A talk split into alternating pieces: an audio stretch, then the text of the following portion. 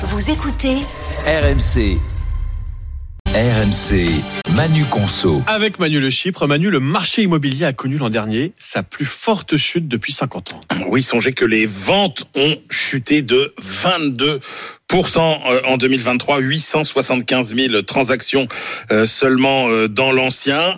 C'est la plus forte chute depuis 50 ans. Une situation qui concerne pratiquement toute la France. Alors, sous l'effet d'un cocktail explosif qui a dynamité le pouvoir d'achat immobilier. Rappelons quand même qu'il a baissé de 15% euh, en deux ans. Juste en un mot, ça veut dire quoi le pouvoir d'achat immobilier? C'est ce qu'on peut s'acheter à avec, avec, avec la même somme, en gros avec la même mensualité de crédit hmm. euh, tous les mois, euh, qu'est-ce que vous pouvez acheter Et la réalité, c'est que vous pouvez acheter 15% de moins qu'il y a deux ans. Alors ce cocktail explosif, c'est quoi? C'est l'envolée de l'inflation qui a entamé le hmm. pouvoir d'achat, c'est la flambée historique des taux d'intérêt, c'est les difficultés croissantes d'accès au crédit immobilier, c'est la pénurie de logements. Alors la bonne nouvelle, c'est que les prix ont commencé euh, à baisser entre 1 et 3 que ça va continuer euh, entre 5 à 10 ah de baisse des prix en 2024 nous promettent euh, les professionnels euh, entre-temps. La conséquence, euh, le dommage collatéral de cette chute des ventes, c'est que le nombre de faillites d'agences immobilières a doublé. Mais il y a donc des perspectives... et il y a, et y, y, y a, des perspectives, mais vous savez, les agences, ça avait fleuré comme des pierres. Songez qu'à Paris,